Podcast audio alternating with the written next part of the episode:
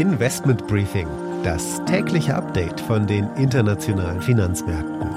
Ein The Pioneer Original.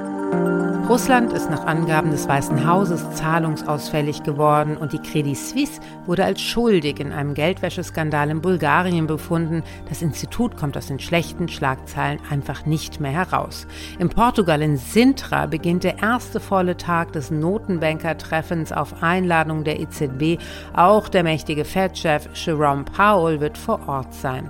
Und in Elmau beginnt der dritte Tag des G7-Treffens. Vorläufiges Resultat sind weitere Sanktionen gegen Russland. Damit einen guten Morgen aus Frankfurt. Mein Name ist Annette Weißbach. Schön, dass Sie auch beim heutigen Investment Briefing mit dabei sind.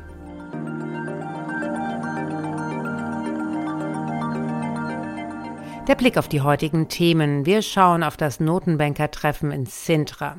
Das G7-Treffen in Elmau ist ein weiteres Thema. Das vorläufige Resultat sind ja weitere Sanktionen gegen Russland. Und wir bleiben bei dem Land, denn Russland nähert sich dem Zahlungsausfall. Es kann US-Dollar denominierte Anleihen nicht mehr bedienen. Industriemetalle werden indes im großen Stil verkauft. Stichpunkt Rezessionssorgen.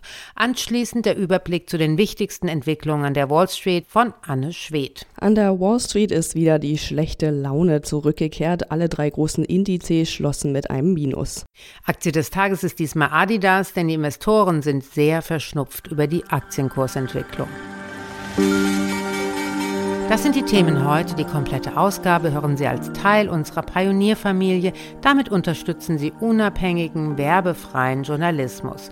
Alle Informationen dazu finden Sie auf unserer Website thepioneer.de. Ich hoffe, wir hören uns schon bald in aller Ausführlichkeit wieder.